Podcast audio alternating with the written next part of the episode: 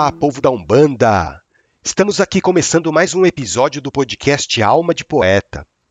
Primeiramente, eu quero agradecer a todos vocês pelo carinho que vocês têm em ouvir cada episódio. Agradeço imensamente as mensagens que vocês têm enviado e eu tento responder a todas elas com o máximo de respeito e atenção. Eu espero que esse podcast esteja pelo menos contribuindo para deixar o dia de vocês um pouco melhor. Meu nome é Evandro Tanaka, eu sou médium bandista e nesse podcast a gente fala sobre umbanda, espiritualidade, mediunidade e a gente fala também sobre as poesias que eu recebo do Pai Antônio.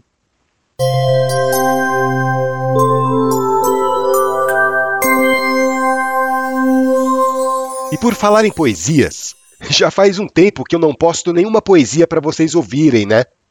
Então, nesse episódio, eu vou tirar o atraso e eu vou postar algumas poesias que eu recebi do plano espiritual. Eu acho que eu vou dedicar esse episódio inteiro apenas às poesias. O que vocês acham? Tem umas poesias que eu recebo que são verdadeiras histórias, né? São poesias enormes que contam a história das entidades. Vocês já tiveram a oportunidade, inclusive, de ouvir várias delas aqui no podcast. Mas tem outras poesias que eu recebo que são poesias curtas, são poesias pequenas. São apenas alguns versos que eu recebo do Pai Antônio. São versos que ele me passa de vez em quando e que eu acabo deixando anotado. Eu estava pensando em pegar um ou outro episódio para recitar para vocês essas poesias pequenas. São poesias que não tomam muito tempo, então eu acho até que dá para gravar várias delas num único episódio. E olha, apesar delas serem pequenas, nem por isso elas deixam de trazer mensagens muito edificantes. Bom, a primeira poesia que eu quero recitar para vocês, eu coloquei o título nela de Sintonia. Porque o título, pelo menos, sou eu que escolho, tá? a espiritualidade me passa poesia e depois eu tento escolher um título que eu acho que combina com aquele assunto. Nessa primeira poesia que eu vou recitar, o Pai Antônio fala sobre o comportamento de algumas pessoas encarnadas. Espero que vocês entendam da mesma maneira que eu entendi.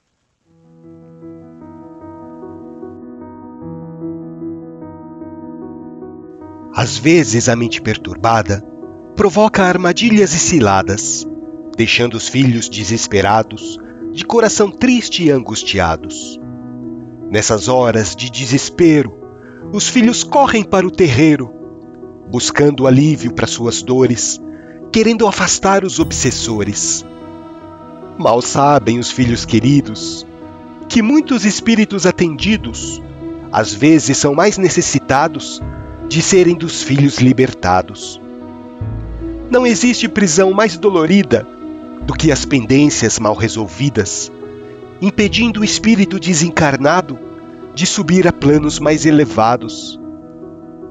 Então, ao se sentirem perturbados, Questionem quem são os culpados por manter a sintonia mais baixa, atraindo espíritos da mesma faixa.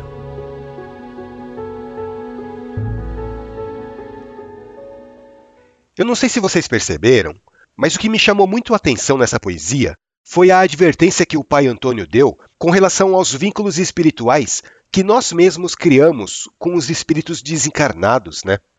E é engraçado isso, porque às vezes a pessoa vai lá no terreiro querendo se livrar de um espírito obsessor. E ela realmente tem um espírito que está acompanhando ela para toda parte, que acaba influenciando inclusive nas atitudes, que acaba provocando determinadas situações. Só que muitas vezes é a própria pessoa que não deixa o espírito seguir em frente. Isso acontece muito quando a pessoa tem um ente querido que partiu, por exemplo. A pessoa desencarnou, e ela ainda está naquele estado de perturbação do lado de lá, sabe? Só que a pessoa que ficou aqui na Terra, a pessoa encarnada, seja ela companheira, seja ela pai, filha, alguém que gostava muito da pessoa que partiu, não para de pensar naquela pessoa. Ela fica com aquele pensamento obcecado, sabe? E esse pensamento obsessivo acaba prendendo a pessoa desencarnada do lado de cá.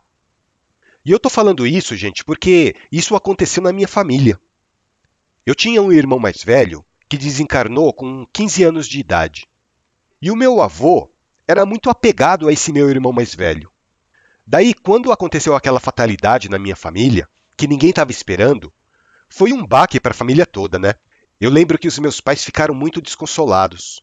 Só que o meu avô, ele entrou num estado de pensamento obsessivo tão grande com o meu irmão que algumas coisas estranhas começaram a acontecer na minha casa. Depois de meses da morte do meu irmão, o meu avô ainda ficava pensando nele dia e noite. O meu avô ficava trancado no quarto, acendendo incenso, colocando comida no altar, porque o meu avô era budista, né? E os budistas têm esse costume de acender incenso e oferecer comida para os familiares que já partiram. E eu lembro, eu era pequeno, eu devia ter uns nove anos de idade, que a gente via o meu irmão à noite andando pela casa, entrando no quarto do meu avô, sentando na cama. E aquilo começou a perturbar, sabe?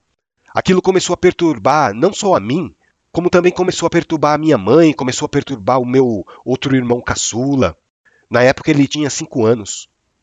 E coincidentemente, naquela época, o meu pai estava frequentando um centro espírita. E eu lembro que teve uma sexta-feira que baixou uma entidade lá no centro e chamou meu pai para conversar, falando assim: Olha, fala para aquele senhor que mora lá na sua casa para ele parar de pensar no menino que partiu, porque o pensamento dele não está deixando o menino sair de lá. E o meu pai entrou em choque, né? Porque até então ele achava que era a imaginação minha, que era a imaginação do meu irmão menor. E sem contar que ele não tinha contado para ninguém lá no centro espírita sobre o desencarne do meu irmão mais velho. Eu sei que meu pai chegou em casa naquela noite e quebrou o pau com meu avô. Daí, o meu pai falou pro meu avô que não era mais para pensar no meu irmão, que aquilo estava fazendo mal para ele no plano espiritual, que o comportamento do meu avô não estava ajudando em nada. E o meu avô, apesar de ter um jeito meio fechado, meio carrancudo, ele era uma pessoa bastante espiritualizada e de bom senso. Eu lembro que daquele dia em diante o meu avô mudou totalmente de comportamento, sabe? Ele ainda fazia as preces dele lá uma vez por dia, mas ele deixou de ter aquele comportamento obcecado que tinha antes. Ele passou a se relacionar melhor comigo e com meu outro irmão. E a gente parou de ver o espírito do meu irmão mais velho andando pela casa. Assim, eu estou contando essa experiência para vocês que aconteceu com a minha família para tentar explicar que muitas vezes nós encarnados é que somos obsessores dos espíritos que partiram. Porque através do nosso sentimento, através do nosso apego, a gente acaba prendendo as pessoas que estão desencarnadas do nosso lado. Vocês entendem? E isso para o espírito é uma coisa terrível. Às vezes ele quer ir embora, mas não consegue. Então, gente, toma muito cuidado com o pensamento e com o sentimento de vocês, principalmente com relação aos seus familiares que já partiram. Mandem sempre pensamentos positivos, pensamentos de carinho, de amor, porque é isso que vai fazer bem para eles que estão do lado de lá. Bom, vamos passar para a segunda poesia aqui, senão eu não paro de falar.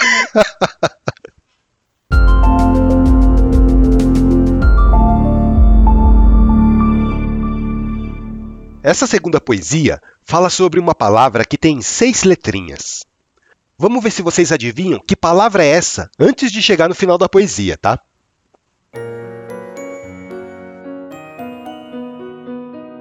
Existe uma palavra tão simples na aparência, mas capaz de modificar toda a sua existência.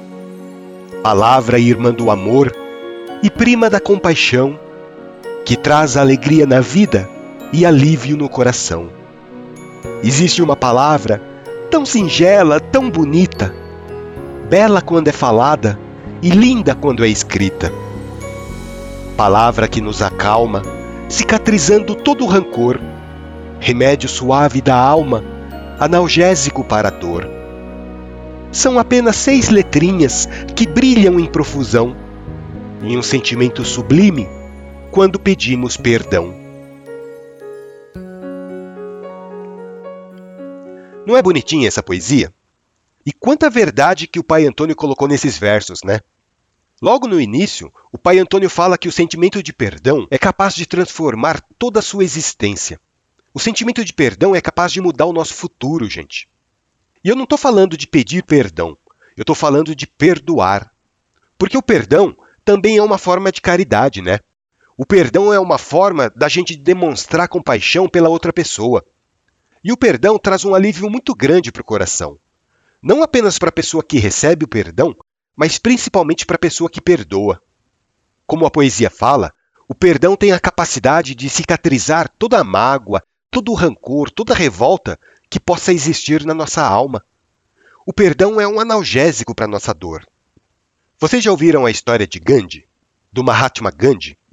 Teve uma vez que um repórter chegou para ele e perguntou assim: Gandhi, quantas vezes você já perdoou alguém nessa vida?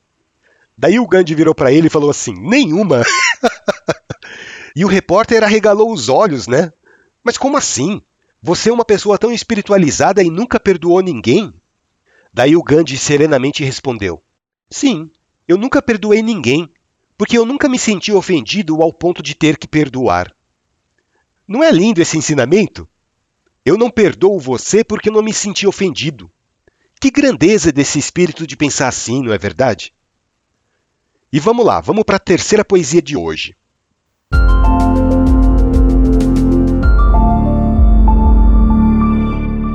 Essa poesia eu coloquei o nome de Pedaço do Céu. Sei lá, porque são palavras que se repetem durante a poesia. Daí eu achei que ficaria legal. Só que na verdade, se vocês prestarem atenção, vocês vão ver que essa poesia fala de um terreiro.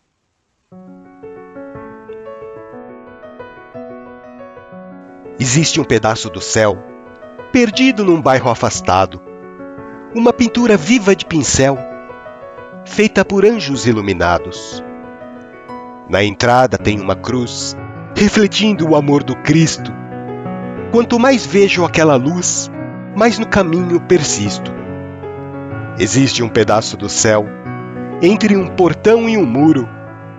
É a minha casa, o meu quartel, onde eu me sinto seguro.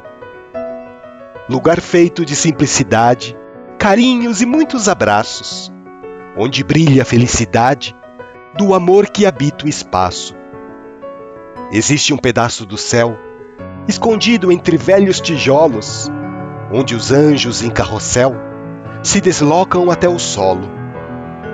Nesse cantinho cheio de amor, a bondade vem e se instala. Os meus dias se enchem de cor em um lugar chamado senzala.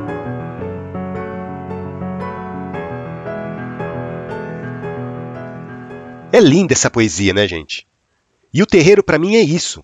O terreiro nada mais é do que um pedacinho do céu, um pedacinho de Aruanda que se manifesta aqui na Terra, inclusive com os seus habitantes, né? Preto Velho, Caboclo, Herê, Baiano, Boiadeiro. Se você frequenta um terreiro de Umbanda e você tem um pouquinho de sensibilidade mediúnica, você vai conseguir perceber a energia maravilhosa que se desloca no ambiente durante as giras. E é exatamente o que a poesia diz. A poesia fala assim: é quando os anjos em carrossel se deslocam até o solo. Eu sou suspeito para falar, né, gente? Mas a gira de Umbanda é tudo de bom. Vamos ouvir mais uma poesia?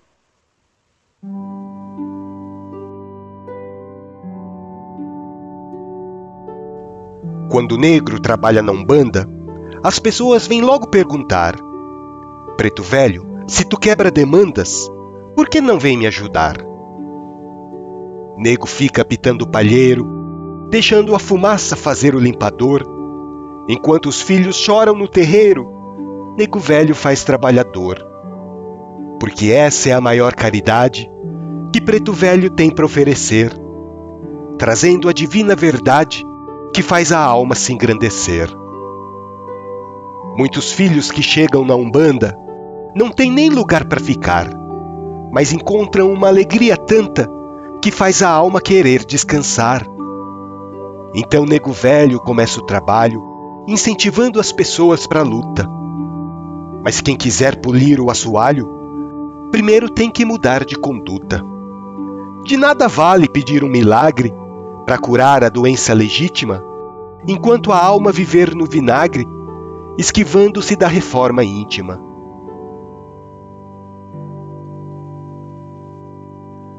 Essa poesia que o pai Antônio passou serve como um alerta para as pessoas que vão no terreiro apenas para pedir ajuda. Porque tem muita gente que pensa que terreiro só serve para isso, né, gente? Para melhorar a vida delas. E realmente o terreiro vai melhorar a vida delas, mas não do jeito que elas estão pensando. Porque o terreiro vai melhorar a vida delas como espírito, e não para deixar a vida material mais confortável. O conforto da matéria é o que menos interessa para os nossos guias espirituais. O que eles querem realmente é que a gente cresça, que a gente se fortaleça. E para isso, eles não medem esforços, né? Daí, o pai Antônio fala na poesia que às vezes as pessoas que vão conversar com ele vão para pedir ajuda. E enquanto elas ficam lá se lamuriando, ele vai trabalhando o emocional daquela pessoa, ele vai trabalhando as energias, e a pessoa começa a se sentir bem sem se dar conta disso. Porque a verdadeira caridade não é dar o peixe, mas sim ensinar a pessoa a pescar. É lógico que no começo a pessoa está tão mal que ela precisa de uma ajuda externa, né? Ela precisa de um empurrão inicial. Mas depois que as entidades tratam aquela pessoa e reequilibram ela, o que elas incentivam é que a pessoa parta para a luta. Só que para isso, a pessoa tem que mudar a sua conduta perante a vida e perante ela mesma. E essa é a parte mais difícil. Essa é a parte que as entidades não podem fazer nada para ajudar, a não ser aconselhar a pessoa da melhor maneira possível. E o final da poesia é muito bonito, né, gente? Serve para aquelas pessoas que vão no terreiro para pedir para as entidades curar ela de alguma enfermidade. O pai Antônio fala assim: De nada vale pedir um milagre para curar uma doença legítima enquanto a alma estiver no vinagre e se esquivar da reforma íntima. E é isso. Você quer ter um corpo saudável? Então você precisa primeiro ter a sua alma saudável. E a gente consegue isso apenas com uma reforma íntima, com uma reforma profunda nas nossas atitudes, nas nossas condutas, nos nossos pensamentos, nos nossos sentimentos. Bom, gente, eu tinha separado mais umas poesias aqui para falar, mas eu acho que eu vou deixar para os próximos episódios. Eu, pelo menos, já tenho bastante material aqui para refletir sobre o episódio de hoje. Hoje eu recebi uma mensagem da Ívila que eu achei muito engraçado. É que às vezes eu pergunto nos episódios se vocês gostam das poesias do Pai Antônio, né? Daí a Ívila escreveu um e-mail para mim falando assim: Eu detesto poesia. eu acho uma canseira, mas as poesias do Pai Antônio são contos, são verdades, são fatos que aconteceram e que trazem tanto conhecimento que eu adoro. Nossa, eu dei muita risada com esse comentário dela. Um grande abraço para você, minha irmã. Desculpa ter falado assim da sua mensagem tão de repente, mas é que coincidiu de eu estar gravando esse episódio e receber o seu e-mail. E justamente esse episódio que eu só falei de poesia. Muito obrigado, Ívila, por ter entrado em contato. E olha, a sua sugestão está anotada, viu? Eu vou pensar com muito carinho num jeito de formatar essa sua ideia de uma maneira bem legal. E se vocês que estão ouvindo não sabem do que eu estou falando, é porque não é para saber mesmo. é surpresa. Então, hoje a gente fica por aqui. Obrigado pela companhia e não deixem de ouvir os outros episódios do Alma de Poeta. Nós estamos na sua plataforma de áudio preferida. Se você ouve o Spotify, ou Deezer, ou Amazon Music, ou então se você acessa o Google Podcast, o Apple Podcast, o YouTube, procura lá pelo Alma de Poeta. Ou então, se você preferir, pode acessar o nosso site, almadepoeta.com.br. Lá você vai encontrar todos os episódios e vai poder ainda mandar uma mensagem para mim. Um grande abraço para vocês, fiquem com Deus e até o nosso próximo encontro.